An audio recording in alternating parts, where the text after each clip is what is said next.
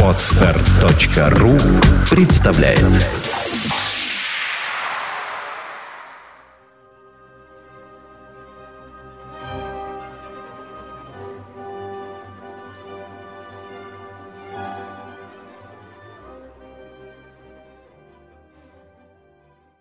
Глава восьмая. Ха-ха-ха. Да ведь хотенье-то, в сущности, если хотите и нет, прерываете вы с хохотом. Наука даже осю пору до того успела разанатомировать человека, что уж и теперь нам известно, что хотение и так называемая свободная воля есть не что иное, как... Постойте, господа, я и сам так начать хотел. Я, признаюсь, даже испугался. Я только что хотел было прокричать, что хотение ведь черт знает от чего зависит. И что это, пожалуй, и слава богу. Да вспомнил про науку-то и... оселся. А вы тут и заговорили. Ведь в самом деле. Но если вправду найдут когда-нибудь формулу всех этих наших хотений и капризов, то есть от чего они зависят, по каким именно законам происходят, как именно распространяются, куда стремятся, в таком-то и в таком-то случае, и прочее, и прочее, то есть настоящую математическую формулу. Так ведь тогда человек тотчас же, пожалуй, и перестанет хотеть. Да еще, пожалуй, и, наверное, перестанет. Ну что за охота хотеть по табличке? Мало того, тотчас же обратится он из человека в органный штифтик, или вроде того. Потому что же такое человек без желаний, без воли и без хотений? Как не штифтик в органном вале. Как вы думаете? Сочетанием вероятности может это случиться или нет? Хм, решаете вы. Наши хотения большей частью бывают ошибочны. От ошибочного взгляда на наши выгоды. Мы потому и хотим иногда чистого вздору, что в этом вздоре видим, по глупости нашей, легчайшую дорогу к достижению какой-нибудь заранее предположенной выгоды. Ну а когда все это будет растолковано, расчислено на бумажке, что очень возможно, потому что гнусно же и бессмысленно заранее верить, что иных законов природы человек никогда не узнает, то тогда, разумеется, не будет так называемых желаний. Ведь если хотение столкнется когда-нибудь совершенно с рассудком, так ведь уж мы будем тогда рассуждать, а не хотеть, собственно, потому, что ведь нельзя же, например, сохраняя рассудок, хотеть бессмыслицы и таким образом зазнамо идти против рассудка и желать себе вредного. А так как все хотения и рассуждения могут быть действительно вычислены, потому что когда-нибудь откроют же законы так называемой нашей свободной воли, то, стало быть, и кроме шуток, может устроиться что-нибудь вроде таблички. Так что мы и действительно хотеть будем по этой табличке. Ведь если мне, например, когда-нибудь расчислят и докажут, что если я показал такому-то кукиш, так именно потому, что не мог не показать, и что непременно таким-то пальцем должен был его показать, так что же тогда во мне свободного-то останется? Особенно если я ученый и где-нибудь курс наук кончил. Ведь я тогда вперед всю мою жизнь на 30 лет рассчитать могу. Одним словом, если и устроится это, так ведь нам уже нечего будет делать. Все равно надо будет принять. Да и вообще мы должны, не уставая, повторять себе, что непременно в такую-то минуту и в таких обстоятельствах природа нас не спрашивается, что нужно принимать ее так, как она есть, а не так, как мы фантазируем. Если мы действительно стремимся к табличке и к календарю, ну и... ну хоть бы даже и к реторте, то что же делать? Надо принять и реторту. Не то она сама, без вас примется. Да-с, но вот тут-то для меня и запятая. Господа, вы меня извините, что я зафилософствовался. Тут 40 лет подполья. Позвольте пофантазировать. Видите ли, рассудок, господа, есть вещь хорошая. Это бесспорно. Но рассудок есть только рассудок и удовлетворяет только рассудочной способности человека. А хотение есть проявление всей жизни, то есть всей человеческой жизни, и с рассудком, и со всеми почесываниями. И хоть жизнь наша а в этом проявлении выходит зачастую дренцо, но все-таки жизнь, а не одно только извлечение квадратного корня. Ведь я, например, совершенно естественно хочу жить для того, чтобы удовлетворить всей моей способности жить, а не для того, чтобы удовлетворить одной только моей рассудочной способности, то есть какой-нибудь одной двадцатой доли всей моей способности жить. Что значит рассудок? Рассудок знает только то, что успел узнать. Иного, пожалуй, и никогда не узнает. Это хоть и не утешение, но от чего же этого и не высказать? А натура человеческая действует вся целиком. Всем, что в ней есть, сознательно и бессознательно. И хоть врет, да живет. Я подозреваю, господа, что вы смотрите на меня с сожалением. Вы повторяете мне, что не может просвещенный и развитой человек, одним словом, такой, каким будет будущий человек, зазнамо захотеть чего-нибудь для себя невыгодного, что это математика. Совершенно согласен, действительно, математика. Но повторяю вам в сотый раз, есть один только случай, только один, когда человек может нарочно, сознательно пожелать себе даже вредного, глупого, даже глупейшего, а именно, чтобы иметь право пожелать себе даже и глупейшего – и не быть связанным обязанностью желать себе одного только умного. Ведь это глупейшее, ведь это свой каприз. И в самом деле, господа, может быть всего выгоднее для нашего брата из всего, что есть на земле, особенно в иных случаях.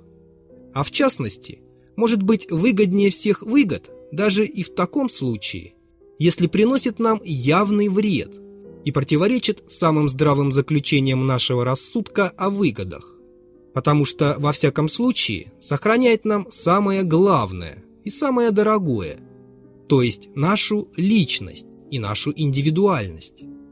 Иные вот утверждают, что это и в самом деле всего для человека дороже. Хотение, конечно, может, если хочет, исходиться с рассудком, особенно если не злоупотреблять этим – а пользоваться умеренно. Это и полезно, и даже иногда похвально. Но хотение очень часто и даже большую частью совершенно и упрямо разногласит с рассудком. И знаете ли, что и это полезно, и даже иногда очень похвально. Господа, положим, что человек не глуп. Действительно, ведь никак нельзя этого сказать про него. Хоть бы и потому одному, что если уж он будет глуп, так ведь кто же тогда будет умен? Но если и не глуп, то все-таки чудовищно неблагодарен. Неблагодарен феноменально. Я даже думаю, что самое лучшее определение человека – это существо на двух ногах и неблагодарное. Но это еще не все. Это еще не главный недостаток его.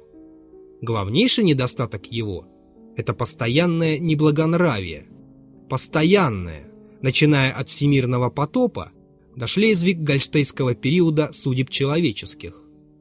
Не благонравие, а следовательно и неблагоразумие. Ибо давно известно, что неблагоразумие не иначе происходит, как от неблагонравия. Попробуйте же, бросьте взгляд на историю человечества.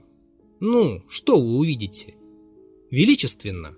Пожалуй, хоть и величественно – Уж один колос Родоски, например, чего стоит. Недаром же господин Анаевский свидетельствует о нем, что одни говорят, будто он есть произведение рук человеческих. Другие же утверждают, что он создан самою природою. Пестро? Пожалуй, хоть и пестро. Разобрать только во все века и у всех народов. Одни парадные мундиры, на военных и статских. Уж одно это чего стоит а с вицмундирами и совсем можно ногу сломать. Ни один историк не устоит. Однообразно? Ну, пожалуй, и однообразно. Дерутся, да дерутся. И теперь дерутся, и прежде дрались, и после дрались. Согласитесь, что это даже уж слишком однообразно. Одним словом, все можно сказать о всемирной истории. Все, что только самому расстроенному воображению в голову может прийти. Одно только нельзя сказать, что благоразумно. На первом слове поперхнетесь. И даже вот какая тут штука поминутно встречается. Постоянно ведь являются в жизни такие благонравные и благоразумные люди, такие мудрецы и любители рода человеческого, которые именно задают себе целью всю жизнь вести себя как можно благонравнее и благоразумнее, так сказать, светить собою ближним, собственно, для того, чтобы доказать им, что действительно можно на свете прожить и благонравно, и благоразумно. И что ж, известно, многие из этих любителей рано ли, поздно ли, под конец жизни изменяли себе, произведя какой-нибудь анекдот, иногда даже из самых неприличнейших. Теперь вас спрошу, чего же можно ожидать от человека, как от существа, одаренного такими странными качествами? Досыпьте его всеми земными благами. Утопите в счастье совсем с головой. Так, чтобы только пузырьки вскакивали на поверхности счастья, как на воде. Дайте ему такое экономическое довольство, чтоб ему совсем уж ничего больше не оставалось делать, кроме как спать, кушать пряники и хлопотать о непрекращении всемирной истории. Так он вам и тут, человек-то, и тут, из одной неблагодарности, из одного пасквиля мерзость сделает. Рискнет даже пряниками. И нарочно пожелает самого пагубного вздора, самой неэкономической бессмыслицы. Единственно для того, чтобы ко всему этому положительному благоразумию примешать свой пагубный фантастический элемент. Именно свои фантастические мечты, свою пошлейшую глупость, пожелает удержать за собой единственно для того, чтобы самому себе подтвердить. Точно это так уж очень необходимо, что люди все еще люди, а не фортепианные клавиши, на которых хоть и играют сами законы природы собственноручно, но грозят до того доиграться, что уж мимо календаря и захотеть ничего нельзя будет. Да ведь мало того, даже в том случае, если он действительно бы оказался фортепианной клавишей, если это доказать ему даже естественными науками и математически, так и тут не образумится. А нарочно напротив что-нибудь сделает. Единственно из одной неблагодарности. Собственно, чтобы настоять на своем. А в том случае, если средств у него не окажется, выдумает разрушение и хаос, выдумает разные страдания и настоит таки на своем. Проклятие пустит по свету. А так как проклинать может только один человек, это уж его привилегия, главнейшим образом отличающая его от других животных. Так ведь он, пожалуй, одним проклятием достигнет своего то есть действительно убедиться, что он человек, а не фортепианная клавиша. Если вы скажете, что это все можно рассчитать по табличке, и хаос, и мрак, и проклятие, так уж одна возможность предварительного расчета все остановит. И рассудок возьмет свое. Так человек нарочно сумасшедшим на этот случай сделается, чтоб не иметь рассудка и настоять на своем. Я верю в это. Я отвечаю за это. Потому что ведь все дело-то человеческое, кажется, и действительно в том только и состоит, чтобы человек поминутно доказывал себе, что он человек, а не штифтик. Хоть своими боками, да доказывал. Хоть троглодитством, да доказывал. А после этого как не согрешить, не похвалить, что этого еще нет, и что хотение пока мест еще черти знает от чего зависит. Вы кричите мне, если только еще удостоите меня вашим криком, что ведь тут никто с меня воли не снимает, что тут только и хлопочут как-нибудь так устроить, чтобы воля моя сама, своей собственной волей, совпадала с моими нормальными интересами, с законами природы и арифметики. Эх, господа, какая ж тут своя воля будет, когда дело доходит до таблички и до арифметики. Когда будет одно только дважды два четыре в ходу. Дважды два и без моей воли четыре будет. Такая ли своя воля бывает?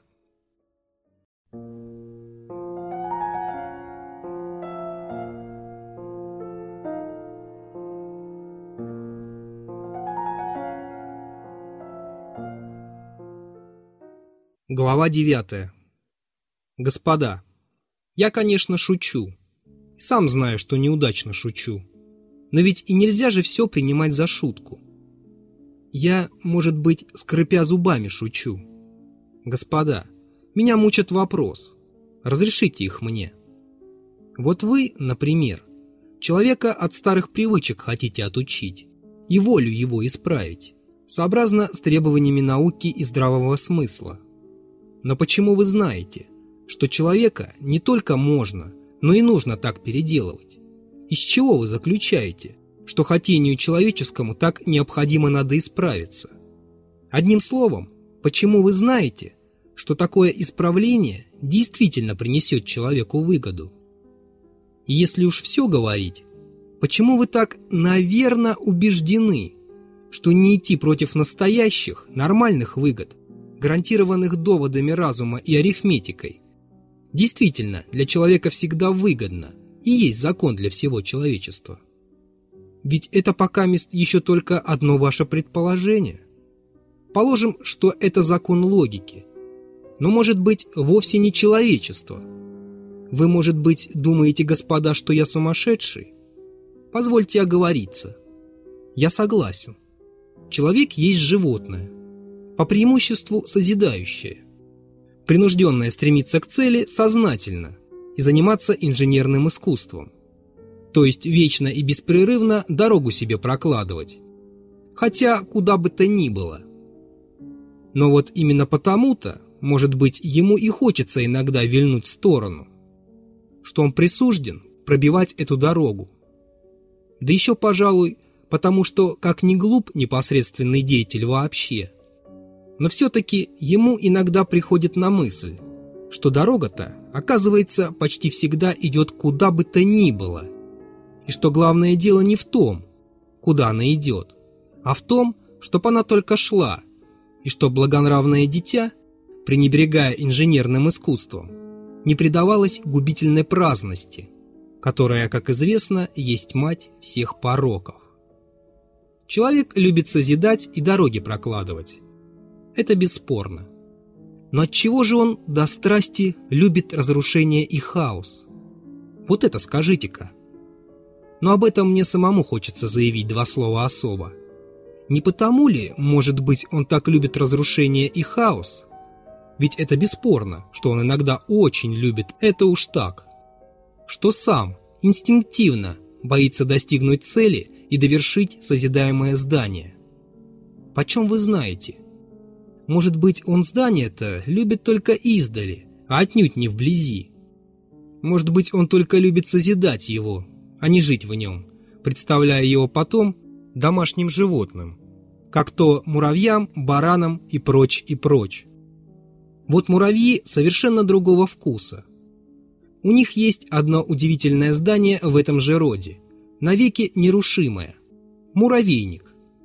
С муравейника достопочтимые муравьи начали, муравейником, наверное, и кончат, что приносит большую часть их постоянству и положительности. Но человек – существо легкомысленное и неблаговидное, и, может быть, подобно шахматному игроку, любит только один процесс достижения цели, а не самую цель. И кто знает, поручиться нельзя. Может быть, что и вся та цель на Земле – которой человечество стремится, только и заключается в одной этой беспрерывности процесса достижения, иначе сказать, в самой жизни, а не собственно в цели, которая, разумеется, должна быть не иное что, как дважды два четыре, то есть формула. А ведь дважды два четыре есть уже не жизнь, господа, а начало смерти. По крайней мере, человек всегда как-то боялся этого дважды два четыре – а я и теперь боюсь. Положим, человек только и делает, что отыскивает эти дважды два-четыре. Океаны переплывает, жизнью жертвует в этом отыскивании. Но отыскать, действительно найти, ей-богу, как-то боится. Ведь он чувствует, что как найдет, так уж нечего будет тогда отыскивать. Работники, кончив работу, по крайней мере деньги получат. кабачок пойдут, потом в часть попадут. Ну вот и занятия на неделю. А человек куда пойдет? По крайней мере, каждый раз замечается в нем что-то неловкое при достижении подобных целей. Достижения он любит, а достигнуть уж и не совсем. И это, конечно, ужасно смешно. Одним словом, человек устроен комически. Во всем этом, очевидно, заключается каламбур. Но дважды два – четыре – все-таки вещь переносная. Дважды два – четыре – ведь это, по моему мнению, только нахальство-с. Дважды два – четыре смотрит фертом. Стоит поперек вашей дороги, руки в боки, и плюется.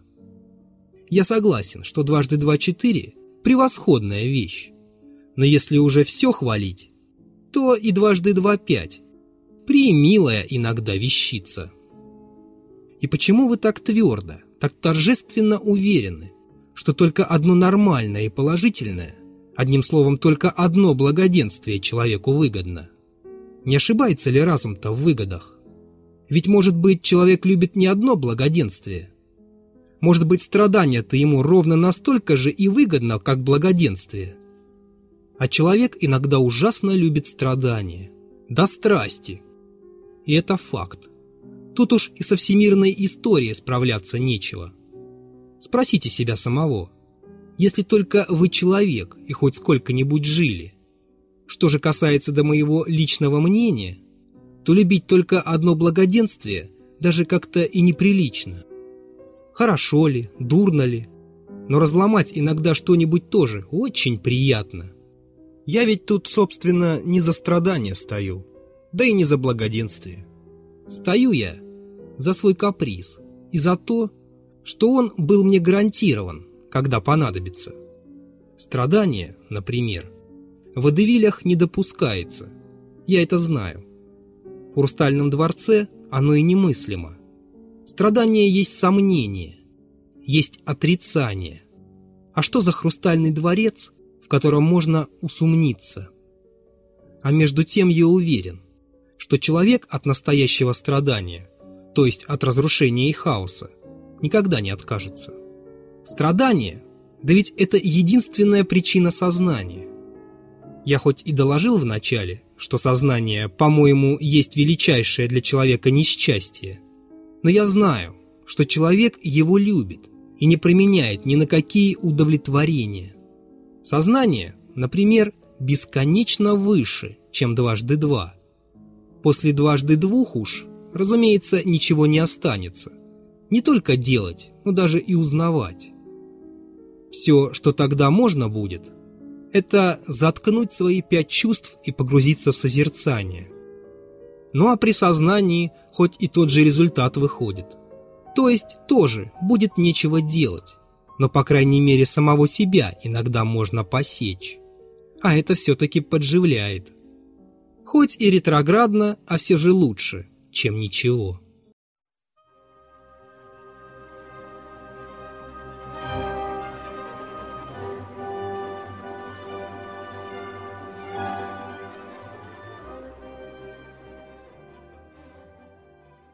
Глава десятая вы верите в хрустальное здание, навеки нерушимое, то есть в такое, которому нельзя будет ни языка украдкой выставить, ни кукиша в кармане показать. Ну, а я-то, может быть, потому-то и боюсь этого здания, что оно хрустальное и навеки нерушимое, и что нельзя будет даже и украдкой языка ему выставить.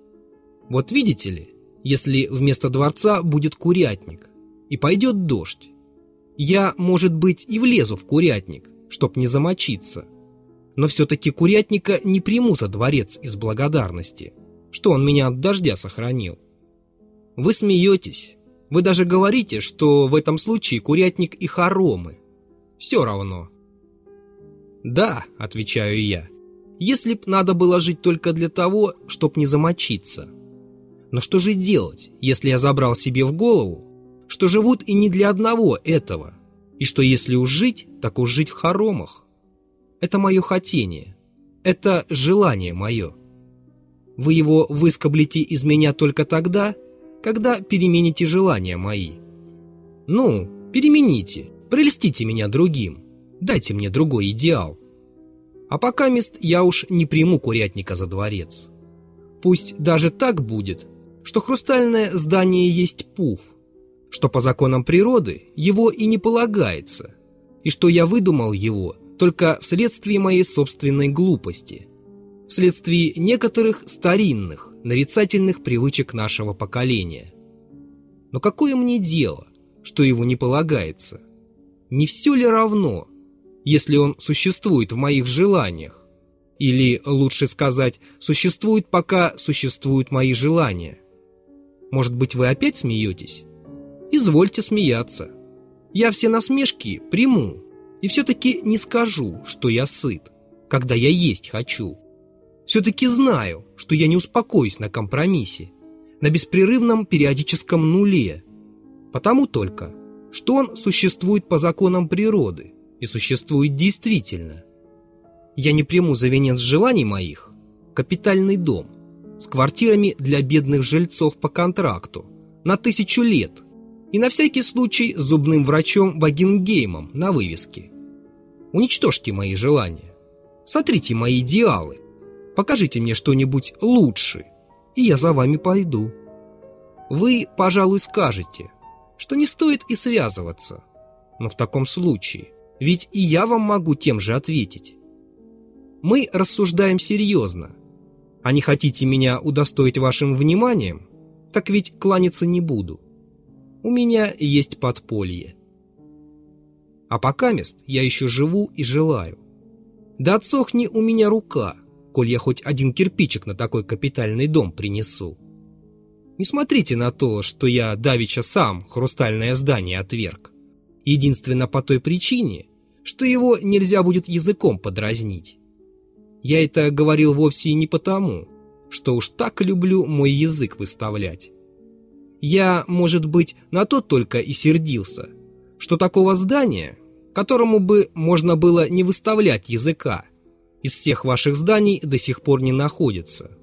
Напротив, я бы дал себе совсем отрезать язык, из одной благодарности, если б только устроилось так, что мне самому уже более никогда не хотелось бы высовывать. Какое мне дело до того, что так невозможно устроить, и что надо довольствоваться квартирами? Зачем же я устроен с такими желаниями? Неужели ж я для того только и устроен, чтобы дойти до заключения, что все мое устройство – одно надувание? Неужели в этом вся цель? Не верю. А впрочем, знаете что? Я убежден, что нашего брата, подпольного, нужно в узде держать. Он хоть и способен молча в подполье 40 лет просидеть, но уж коль выйдет на свет, да прорвется. Так уж говорит, говорит, говорит.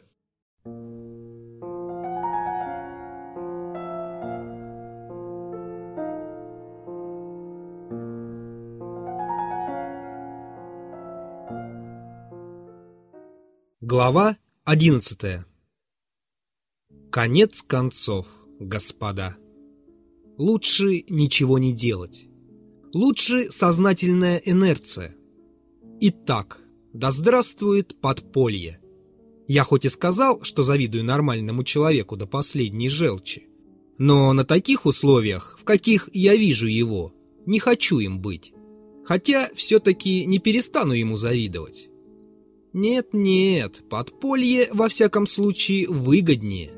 Так, по крайней мере, можно? Эх, да ведь я и тут вру. Вру, потому что сам знаю, как дважды два, что вовсе не подполье лучше, а что-то другое, совсем другое, которого я жажду, но которого никак не найду. К черту подполье.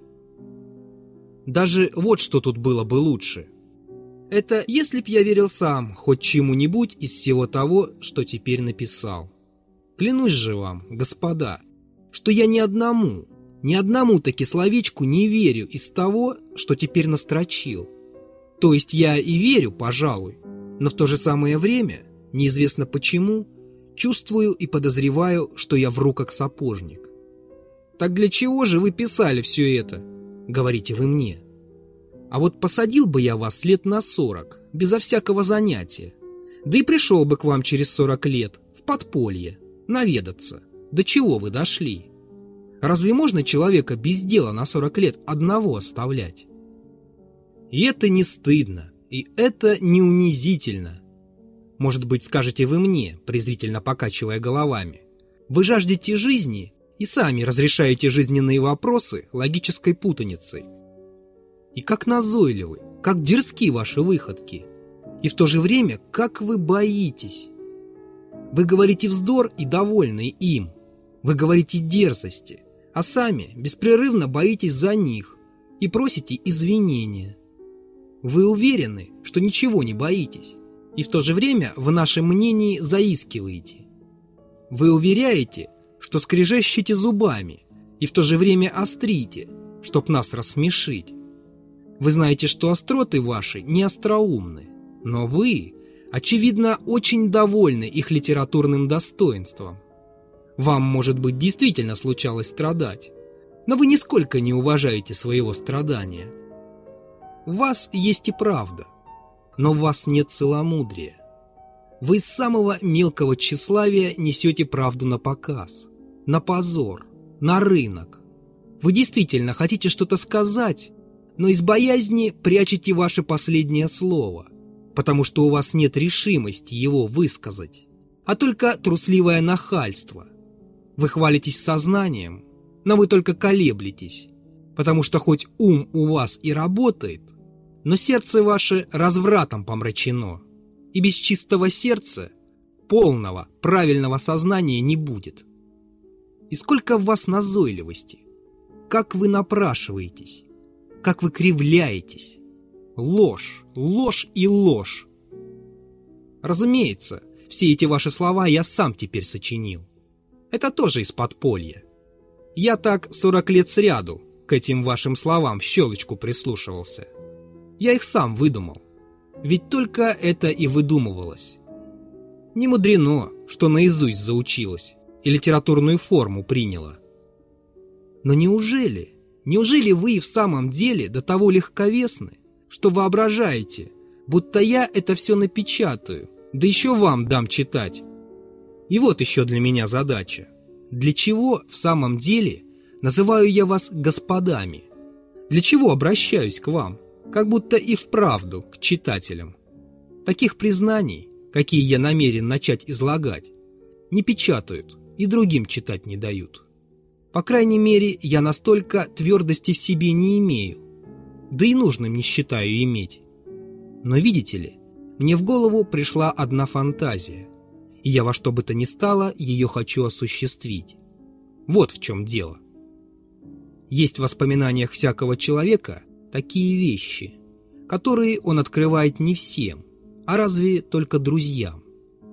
Есть и такие, которые он и друзьям не откроет, а разве только себе самому, да и то под секретом. Но есть, наконец, и такие, которые даже и себе человек открывать боится. И таких вещей у всякого порядочного человека довольно-таки накопится. То есть даже так, чем более он порядочный человек, тем более у него их и есть. По крайней мере, я сам только недавно решился припомнить иные мои прежние приключения – а до сих пор всегда обходил их, даже с каким-то беспокойством. Теперь же, когда я не только припоминаю, но даже решился записывать, теперь я именно хочу испытать, можно ли хоть с самим собой совершенно быть откровенным и не побояться всей правды. Замечу, кстати, Гейне утверждает, что верные автобиографии почти невозможны, и человек сам об себе – наверное, налжет. По его мнению, Руссо, например, непременно налгал на себя в своей исповеди, И даже умышленно налгал, из тщеславия. Я уверен, что Гейне прав. Я очень хорошо понимаю, как иногда можно единственно из одного тщеславия наклепать на себя целые преступления. И даже очень хорошо постигаю, какого рода может быть это тщеславие. Но Гейне судил о человеке, исповедавшемся перед публикой. Я же пишу для одного себя и раз навсегда объявляю, что если я и пишу, как бы обращаясь к читателям, то единственно только для показу, потому что так мне легче писать. Тут форма, одна пустая форма. Читателей же у меня никогда не будет. Я уже объявил это. Я ничем не хочу стесняться в редакции моих записок. Порядка и системы заводить не буду. Что припомнится, то и запишу. Ну вот, например. Могли бы придраться к слову и спросить меня, если вы действительно не рассчитываете на читателей, то для чего же вы теперь делаете с самим собой, да еще на бумаге, такие уговоры? То есть, что порядка и системы заводить не будете, что запишете то, что припомнится, и так далее, и так далее. К чему вы объясняетесь? К чему извиняетесь? А вот поди же, отвечаю я. Тут, впрочем, целая психология. Может быть и то, что я просто трус. А может быть и то, что я нарочно воображаю перед собой публику, чтобы вести себя приличнее, в то время, когда буду записывать. Причин может быть тысяча. Но вот что еще. Для чего? Зачем, собственно, я хочу писать? Если не для публики, так ведь можно было бы и так, мысленно все припомнить, не переводя на бумагу. Такс, но на бумаге оно выйдет как-то торжественнее. В этом есть что-то внушающее. Суда больше над собой будет, слогу прибавится. Кроме того, может быть, я от записывания действительно получу облегчение. Вот нынче, например, меня особенно давит одно давнишнее воспоминание. Припомнилось оно мне ясно еще на днях, и с тех пор осталось со мною, как досадный музыкальный мотив, который не хочет отвязаться. А между тем надобно от него отвязаться. Таких воспоминаний у меня сотни. Но по временам из сотни выдается одно какое-нибудь и давит. Я почему-то верю, что если я его запишу, то оно и отвяжется. Отчего же не испробовать? Наконец, мне скучно, а я постоянно ничего не делаю. Записывание же действительно как будто работа. Говорят, от работы человек добрым и честным делается. Ну, вот шанс, по крайней мере. Нынче идет снег. Почти мокрый, желтый, мутный. Вчера шел тоже. На днях тоже шел. Мне кажется, я по поводу мокрого снега и припомнил тот анекдот, который не хочет теперь от меня отвязаться. Итак, пусть это будет повесть по поводу мокрого снега. Скачать другие выпуски подкаста вы можете на podster.ru